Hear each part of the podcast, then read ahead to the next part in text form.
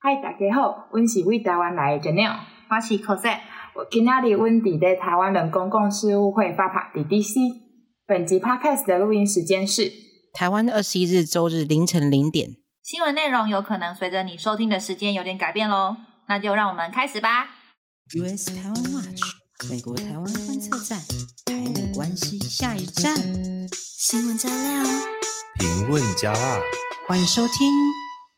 观测站底加啦！欢迎收看第三季第三十七集的观测站底加啦！大家好，我是可心，我是方瑜，我是 Jerry，我是冒充可心的香菇啦！我不是可心，我不是可，香菇又来了，我又来，我又来篡位了，我又来冒充可心了。所以今天是香菇串访这个观测站底加了。串访最近这个词好红哦，串访。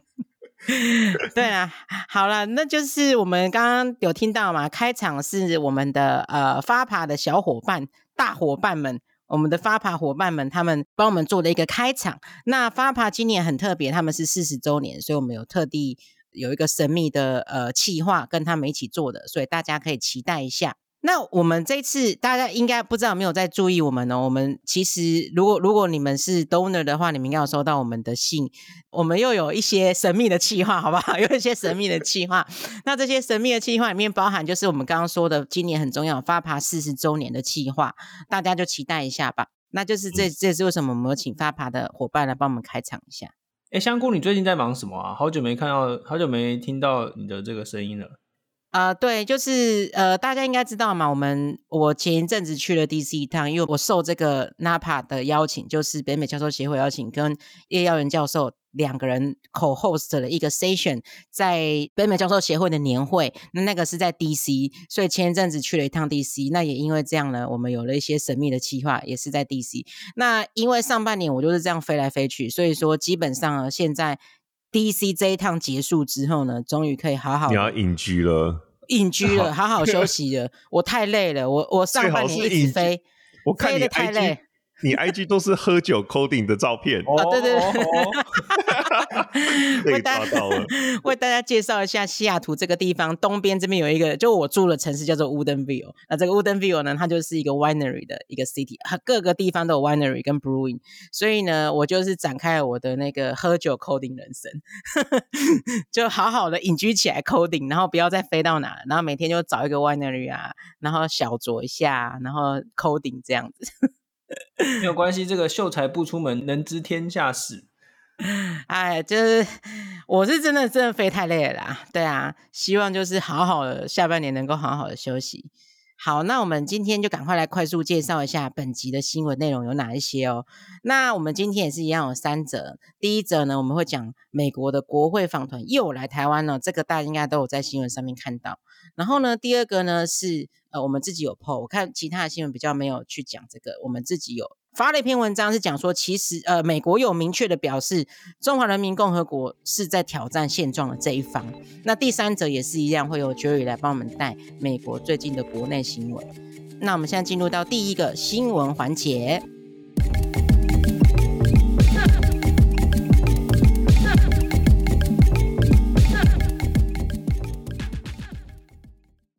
好，第一个新闻呢，就是美国国会访团又访团是什么？饭团访团访团又来台湾了。对，好，这新闻是这样子的，就是上个礼拜呢，八月十四号的时候，又有美国的国会议员访问团来了，就是在众议院议长佩洛西离开之后，又有一团马上又接着来。那这十天呢？才十天？对啊，就是一直就是就是一直那个哈，一直来一直来车轮战哈，对啊。然后这一次领衔的是美国参议院的外委会的亚太小组的主席艾德马基，and 嗯，Markey，那马基大叔啦，他已经是大叔了。当然，这是跟过去一样，这次都是跨党派啊。等下等下等下，我觉得这有点有点不公平。我们都叫那个裴洛西阿妈，可是却叫马基大叔，好像有点。马基现在几岁？阿公了，七十几，快快八十了吧？对。应该阿公好，叫他阿公好了。好了，马基阿公好了，七十六岁。那马基阿公，哦，那也年纪很大了哦。等一下我们会好好介绍一下这个人。当然呢，这次跟过去一样，就是也是跨党派、跨参众议院的一个访问团。所以说这次其实很建议大家都去 AIT 的页面上面认识一下每每一位的这个来访的参众议员。不只是因为说他们整理的很仔细，而且重要的是这些人的背景确实真的都超级有趣的。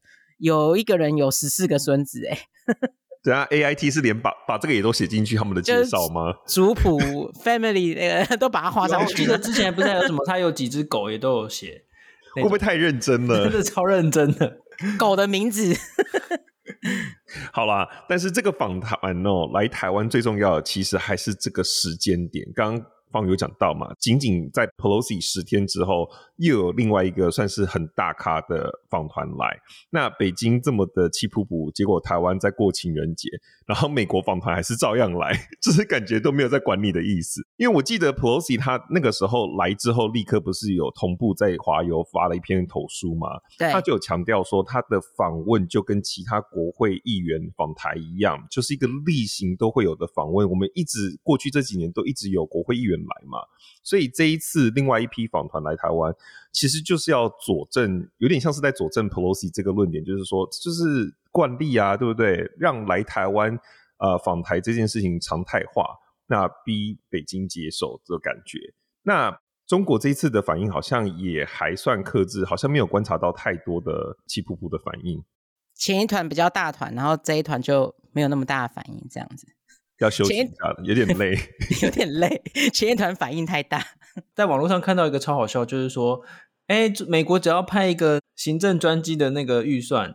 结果你中国又要射飞弹呐、啊，然后又是那个大家在那边调军机军舰，哎，军机很贵的，你飞一个小时出去是几十万的那个油钱。对耶，好像有道理耶。对，对，你看美国只要是如果他们飞来台湾的话，我们台湾军机也要办飞，我们也要花钱。没有错，要看他们，要看他们要飞哪里吧。很麻烦呢，对，就是说，对，但总而言之，就是说，其实国会议员访问台湾一直都有，但是。北京那边就是随时就要突然间这样生气起来，这样子就是说，其实我们真的很难去预测了。那当然，美国就是真的是没有要管他们，就是 不管是 Pelosi 也好，或是各级的官员都说，哎，我们要我们要去安排哪边的访问，其实完全不会听中国的就对了。完全不会鸟他就对了。那我想要问一下方宇，就是说这一次的访问团跟之前的有什么不一样？因为我们一直有看到那个国会的议员访问团一直来台湾嘛。那彭博社的统计啊，光过去十年其实就有一百四十九位国会的参议员或是众议员访问过台湾呢。没有错，这个外交人员们哦，就是安排这些访团真的是很辛苦。诶，大家要记得一件事情，就是说除了访问团之外，也还有。助理团，助理团其实也是超重要，因为你要跟助理讲，因为助理是负责这些拟法案啊，就是提供这些资讯啊等等，还有学者团啊，还有就是其他的官员啊等等哦。我觉得这一次的这一个访问团哦，就是的重要性在于说，Ed Markey 他本身哦，Markey 是是什么样的背景呢？他是一个美国的一个进步派哦，就是 The Progressive 这个哦，就是所谓进步派的这个大将。什么叫进步派呢？就是他支持所有一切，呃，在台湾有可能会被某一些人称为叫做所谓比较左派啊，或者比较所谓的左胶，甚至有人这样子骂的。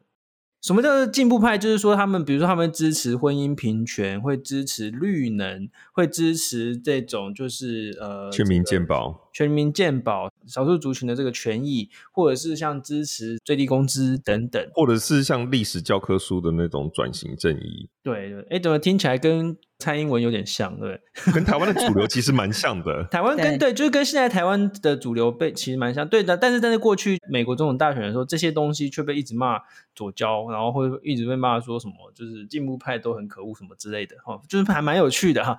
但是总而言之，为什么我们特别提提他是进步派？是因为进步派在美国以往通常都是比较属于在外交上面的节制，或者是克制，或者是比较。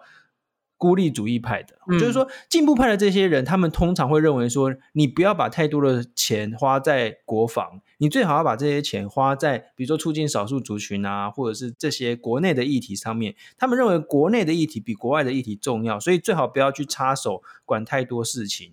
在外交上面就是反对美国有这么大的军事的预算啊等等。那想当然尔，他们就比较不会去赞同所谓的要跟中国竞争啊，或是要围堵中国啊这些态度哈。嗯，但是马基呢，却是进步派当中很少数常常大声呼吁支持台湾，而且不是传统的那种路数就对了。对，没有错。所以他的外交，他在外交上面的这一个立场呢，跟很多进步派的人是完全不同的。也就是因为这样，所以其实我们更需要像这样子进步派的这个大将呢，来帮台湾多说话，然后去影响其他那种比较跟台湾不熟，或者比较认为不需要管太多的这些呃所谓的进步派的这一些政治人物。那这个真的很特别。对，而且刚刚方宇讲到，就是像马基这样子的例子真的很少。那其实我自己有认识一些台美人的朋友，那在马基来台访问的时候，他们就很感慨的 po 一些文章。其实这是。台美人真的在美国长期生根超过二十年以来的结果，他们都想到当时其实，在马基还是早期的时候，他在国会的时候，其实台美人社团就一直有在频繁的接触他们的办公室，跟他去游说台湾相关的议题。这就告诉我们，就是这东西就是长期耕耘的结果。然后我们在美国这边要做的事情，真的是不分党派的，都要跟他们去宣传台湾的重要性。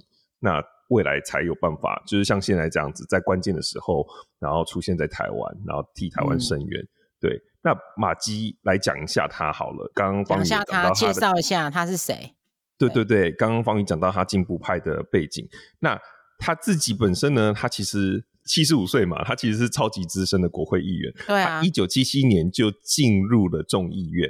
哦，那他是现在议员现任议员中第三资深的人。一九七七年呢，我还没有出生呢，他就已经在当，他就已经在当众议员了。他的年资在美国的历史上其实已经可以排上前二十名了。对，不过他一直到二零一三年才因为 John Kerry 就是被奥巴马找去当国务卿之后，才透过特别选举进到了参议院，成为参议员。不然他之前都是众议员。那在二零二零年民主党参议员初选中呢，他曾经一度受到甘乃迪家的后人，呃，Joe Kennedy 的挑战。然后，那 Joe Kennedy 是一个蛮年轻，好像才三十几岁的一个年轻人，嗯、但是他最后居然还是成功赢得初选。对，然后当时其实有我自己有认识非常多台美人的朋友，都一直在那个地方就是帮忙力挺 Markey 这样子，就是感念他多年对台湾的支持。那讲到对台湾的支持，你知道他联署过哪一些台湾法案吗？最近期的当然就是他提出了台湾学人法（台湾 Fellowship Act）。哦，那个就是他提的。对，让美国的联邦雇员能够来台湾，就是交换两年这样子。嗯、这个我们以前有介绍过，没错没错，让让美国的。公务员吗？还是 officer 可以来？对，公务员可以来台湾留学啦，这样子。对，两年学中文，然后以及到我们的政府单位去实习，嗯，这样子。那这是他提出来的法案。然后呢，在还有台北法，大家听过吗？这已经有通过的喽。然后呢，亚洲在保证倡议法案 Area，这个也是有通过的哦。那他都是联署人。然后才有他还有，对，他也提出台湾国际参与法。最重要的是。以他的年资，他是少数当时有联署台湾关系法的人。一九七九年，根本就是活化石。哎、欸，不是，好了，他真的是阿公啦，拜登差不多等级的，真的是阿公啦，真的是跟拜登差不多等级。哎、欸，其实其实年纪可能也都差不多，对啊，竟然还一样嘛，对啊，差不多。对啊，还有 联署过台湾关系法哦，这看咱真正是哦，无人谈好比的啦，只有拜登可以跟他比了。啊，那而且呃，大家知道这次其实马基要访台之前，其实完全没有走漏风声，不像那个 Pelosi 大阵仗，就是之前有有有一次嘛，被那个呃行政单位泄露行踪，所以说这一次其实就很快啊，就是哎，大家看到新闻的时候，嗯阿郎你准备来啊，所以说马基大叔的这一次，马基阿公好不好？马不要讲马基大叔，马基阿公他们这一团其实呃非常的顺利，而且就在十七号的时候啊，那个路透社也说。加拿大也正在安排访问团来台湾啊，所以说现在是怎么样？都都来台湾就对了，就全部都来啊，轮流来啊，哦，一团接着一团来啊。但是是说现在加拿大这一团，因为已经先被披露出来了嘛，哦，那就不知道说中国会不会去施压啊，去威胁加拿大的议员啊。就是说，这我觉得这个应该是好事啊，因为他们每次这些这个外交战狼，中国这个外交战狼哦，每次去对国外的议员莫名其妙施压的时候，感觉都只是在把自己的事情搞砸而已。真的没有错，就是其实现在的这个国际情势就是这样子，就是你看。当 Pelosi 那个来访之后呢，你看英国也有国会议员说要访问台湾，然后还有那些这个东欧啊、波罗的海国家也有一大堆国会议员说要要来访问台湾哦，就是真的是有越来越多人就是完全没有在理会中共这样子哈。那不过这边要补充两件事，第一件事情就是说，大部分的时候啊。美国国会议员访问台湾都是出发了才公布，那这当然就是因为中国很烦啊，就是他们一定会到处去那边施压啊，然后威胁啊什么的，我就真的是很麻烦哦，要要花很多时间应付他们这样。那第二件事情是要来补充一件我觉得非常有意思的新闻哦，就是说，Pelosi 访问台湾之后，有越来越多的这个内幕消息慢慢的被披露出来。那在八月二十号，也就是我们录音的今天当天才刚刊出来的这个《华盛顿邮报》有一篇新闻，超有趣的。他就说呢，诶，有一个白宫的高级官员匿名描述哦，匿名 他说呢，习近平跟拜登的通话在七月二十八号的时候。就有要求说，要求习近平有要求拜登说要阻止 Pelosi 访问台湾，哦，就是就证实了，而白宫官员就证实这件事情、嗯、的确有。可是拜登回复习近平说：“哎，不好意思，没有办法，没有办法阻止佩洛西这样子。”然后 拜登还在那边。上课哈，就是美美国国会是什么政府中独立行使职权的机构啊，然后这个呃行政权啊、立法权什么的，总统没有办法命令这个或是指挥国会议员，还还为为他中国不一样嘛，还为他解释三权分立是什么，好累哦，根本就是上课，而且而且你知道拜登就是那种碎碎念 style，就是我觉得超好笑。最好笑的是这篇文章，这篇那个新闻还披露出那个 Pelosi 怎么样回复白宫哦。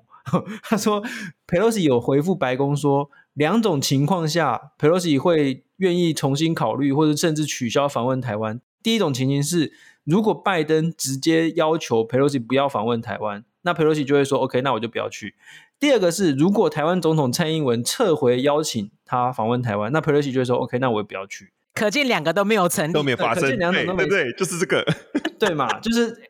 逻辑上就是这样嘛，对不对？然后那还有一个很有趣的事情，就是说白宫的这个匿名官员还说啊，佩洛西你看超级 tough，就是超级这个强硬的。他说，如果拜登真的叫我不要去，我就会考虑。但是呢，我会把它公布出来，我就会说，OK，总统叫我不要去，他就把它公布出来，是总统叫我不要去的。对对对对，所以你看，佩洛西是一个多么的，就是真的是很强硬的一个人呐、啊，根本不可能会。所以拜登其实很明了这件事情啊，怎么可能去告诉一个当年都亲自跑到天安门广场去抗议的人，你去叫他不要访问台湾，而且是在中共要求的情况下，根本不可能嘛。所以这中国根本就是自讨没趣，我觉得。哎，对啊，哎，来来来，不错啦，都来啦，来来来，越来越来越多越好，越多访团越来越好啦。我看后面接下来有什么，就是都一起来打卡啦。我我我们开始要不要做一个那个旅游路线，就是外国议员访团打卡路线这样子？那这个新闻就到这边了，我们现在就进行到我们下一个新闻。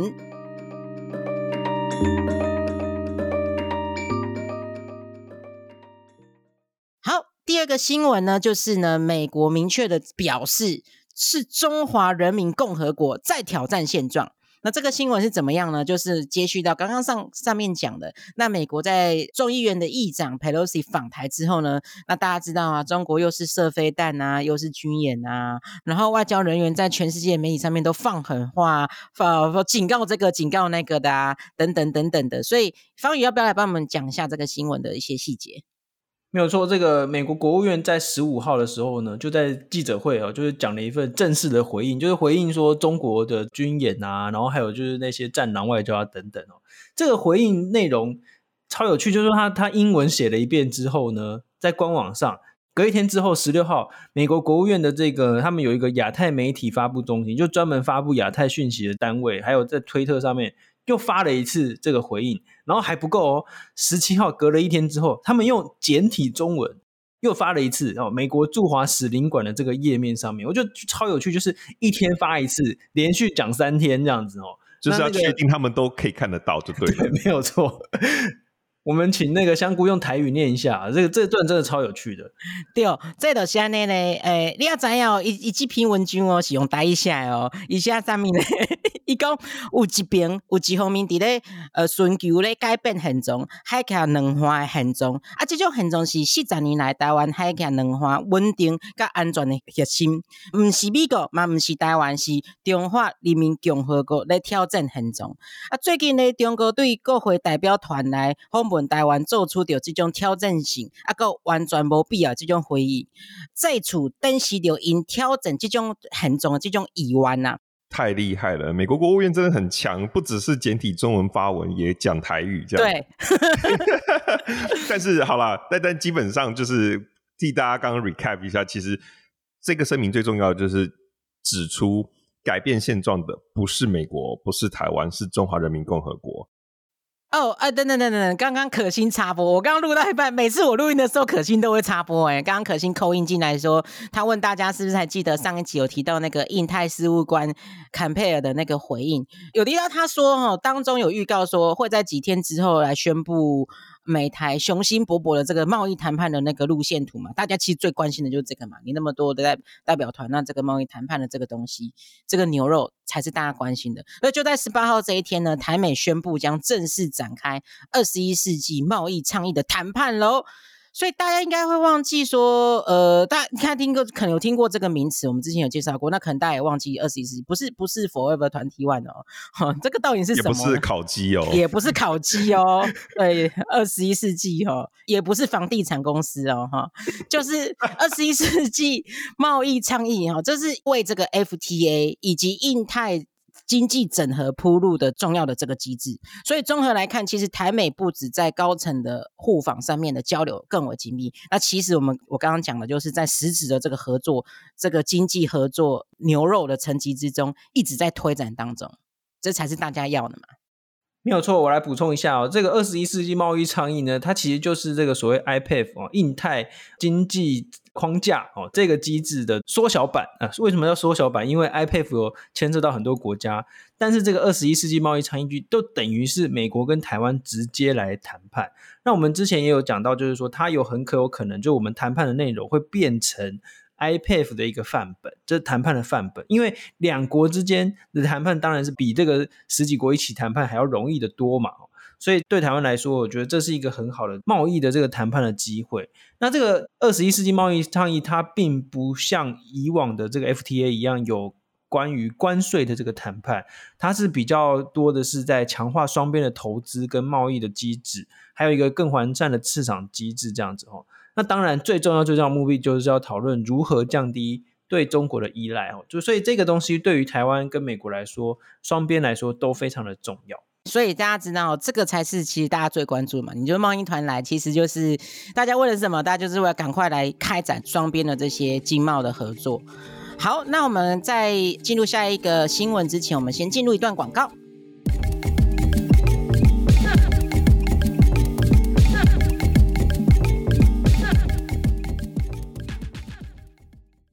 大家好，我是漂流记的负责人 Peter。我们漂流记主要的服务是帮忙从海外，包括台湾，寄信到香港的监狱里面，让坐牢的示威者知道大家还记得他们，关心他们。八月二十八号礼拜天的晚上六点，我们会在台北二二八公园举办一场香港人集会，在播放香港电影之后，透过嘉宾的分享，鼓励大家继续过好生活。我们也很欢迎台湾的朋友参与哦。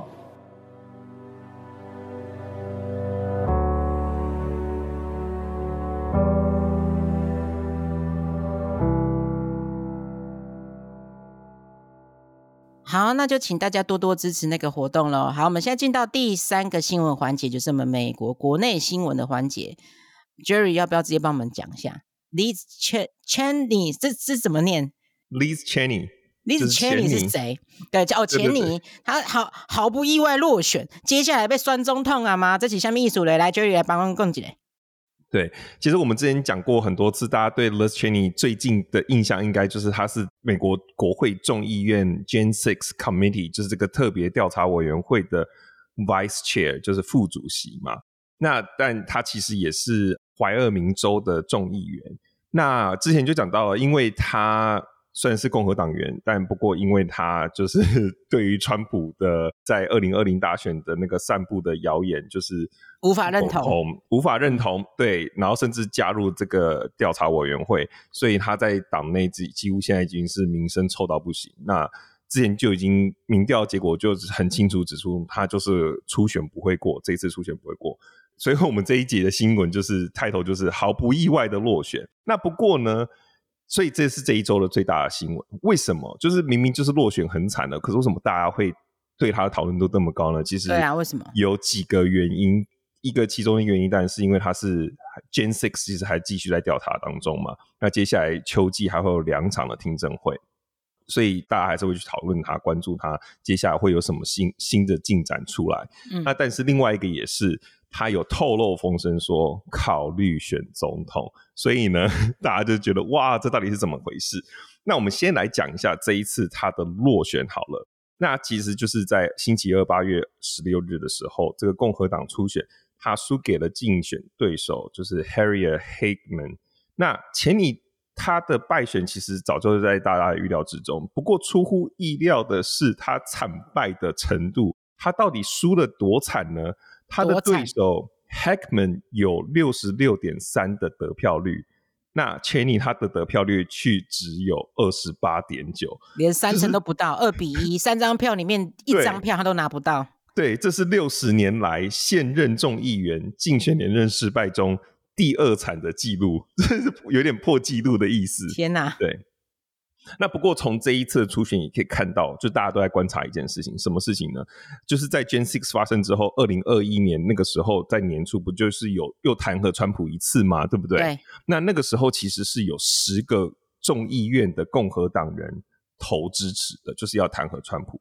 那大家就会去关心这些共和党的众议员他们下场如何，right？那今年初选的时候，最后只有两个人通过初选。然后四个落选，然后四个是要直接退休，所以你就知道这个四个都没有办法继续选就对了，没有办法，就就只有两个有通过，所以就知道、这个、对川普还想走，是得罪方丈，对得罪方丈，所以这真的是很恐怖，川普的影响力还是非常非常的大。对，那两个通过初选的，一个是加州，一个是华盛顿州，那所以大家知道这两个州都是民主党。支持者偏多的州，而且它每一州的初选规则不太一样。像这两个州的话，它其实有一些州是不管是在初选的阶段，不管你是哪一个党，你都可以去投初选票，所以才有办法让这两个人通过初选。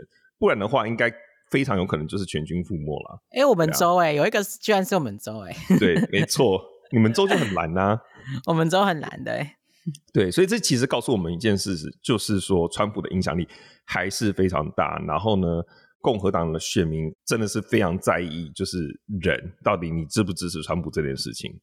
那钱尼其实很有趣的是，可以跟大家补充几个，我觉得就是我在准备这次新闻的时候，我发现几个蛮有趣的点，就是大家都知道他的爸爸就是前副总统 Dick Cheney 嘛，对，Dick Cheney 就是对对，就在小布希就是二零零一年的时候，小布希当选总统的时候，他是那个时候的副总统。Liz Cheney 他也是在那个时候开始就是从政，那个时候他就有进去国务院，然后负责中东的事务。嗯，然后呢，后来奥巴马上任之后，其实钱尼他很常出现在 Fox News，然后就是一直在疯狂的抨击奥巴马跟那个拜登的，嗯、那时候拜登是副总统嘛的那个政府这样子。然后呢，一直到了二零一六年，我们刚刚讲钱尼他是怀俄明州 Wyoming，然后二零一六年他就决定要开始选众议员。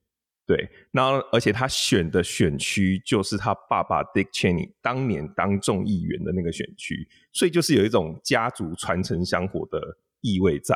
然后呢，他最后当然也顺利当选，在二零一六年的时候，所以大家就觉得哇，就是父传女这样子。而且 Cheney 他最厉害的是，他后来呢只花两年时间，二零一六年进来，二零一八年他就当上的众议院 House Republican Conference 的主席。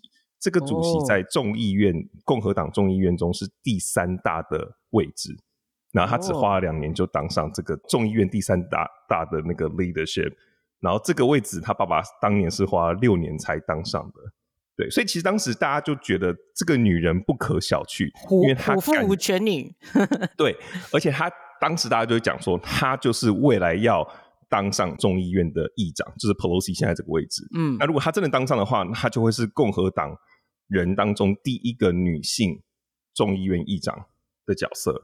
对，那所以大家都知道，他一直以来就是不折不扣的，就是共和党人这样子，非常的忠诚。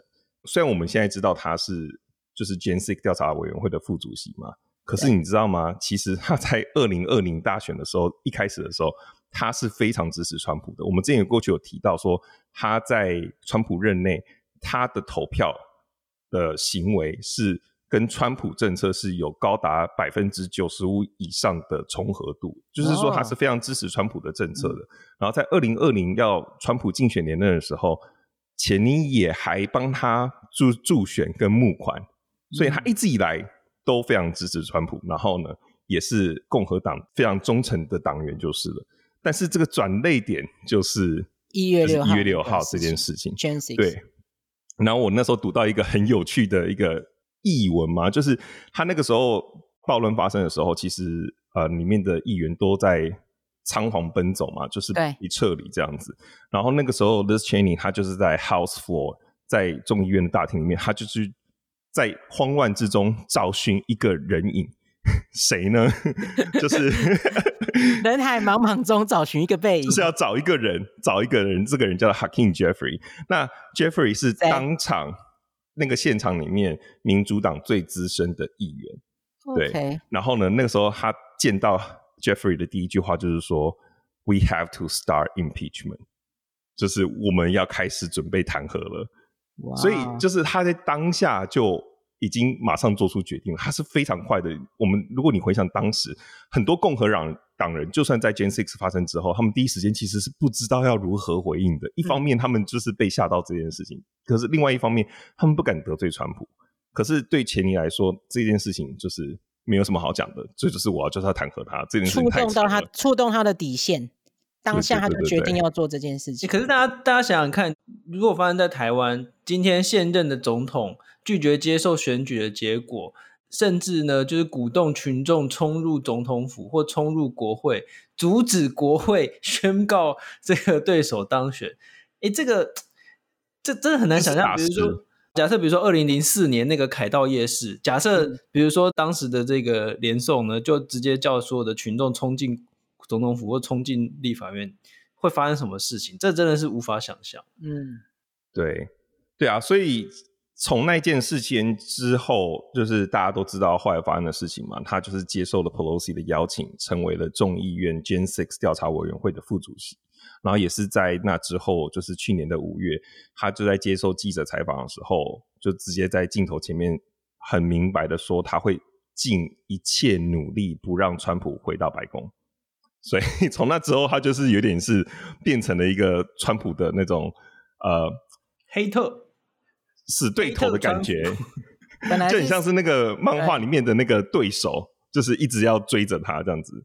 对，就很像那个什么，是谁一直要追着赖清德，就很像谢龙介对赖清德的关系。对对对对，谢龙介对赖清德那种感觉就对了。一生只追你一人，一生只督你一人。对，那我们回到那个总统，这个是为什么这一周美国新闻都来讨论他，就是因为他就是对外释出消息，就是在 NBC 的一个 Today Show 被访问的时候，他就说：“嗯，我最近都一直有在想这件事情哦，我接下来几个月内就会做出决定。”对，然后他又继续强调说：“我会做一切所能做的，让川普无法重回白宫。”这样子。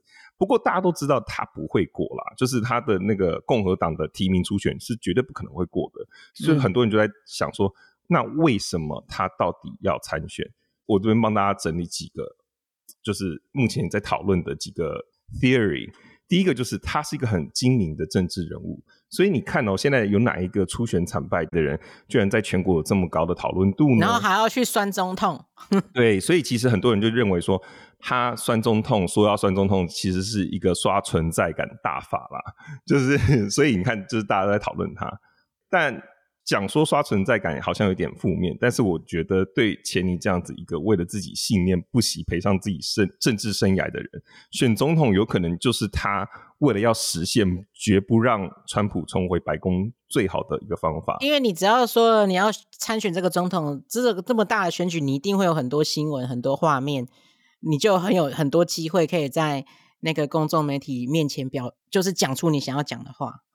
没错，没错。而且刚刚不是说他几乎就是不可能选上嘛，对不对？但是呢，不是每一个参选的人都志在胜选哦。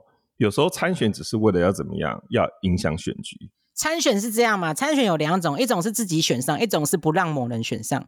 那你觉得是哪一种？这个你看，你看台湾的选举也都是这个样子。没有美国的美国的这个初选呢，通常两两党都有一个规定，就是说，当你民调越过某一个门槛的时候，你就可以参加辩论。那那个你只要越过那个门槛进入辩论，就会变得非常有趣。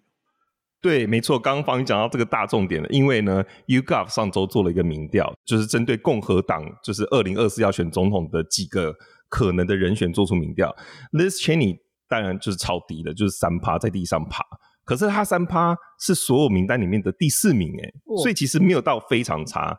第三名是谁？我们往前一个一个倒数好了，他第四名，第三名是七趴的那个 Pence，就是前副总统 Mike Pence。嗯然后呢，前两名呢，第一名大概应该不难想象，就是川普。川普啊，他的支持率有达到多少嘞？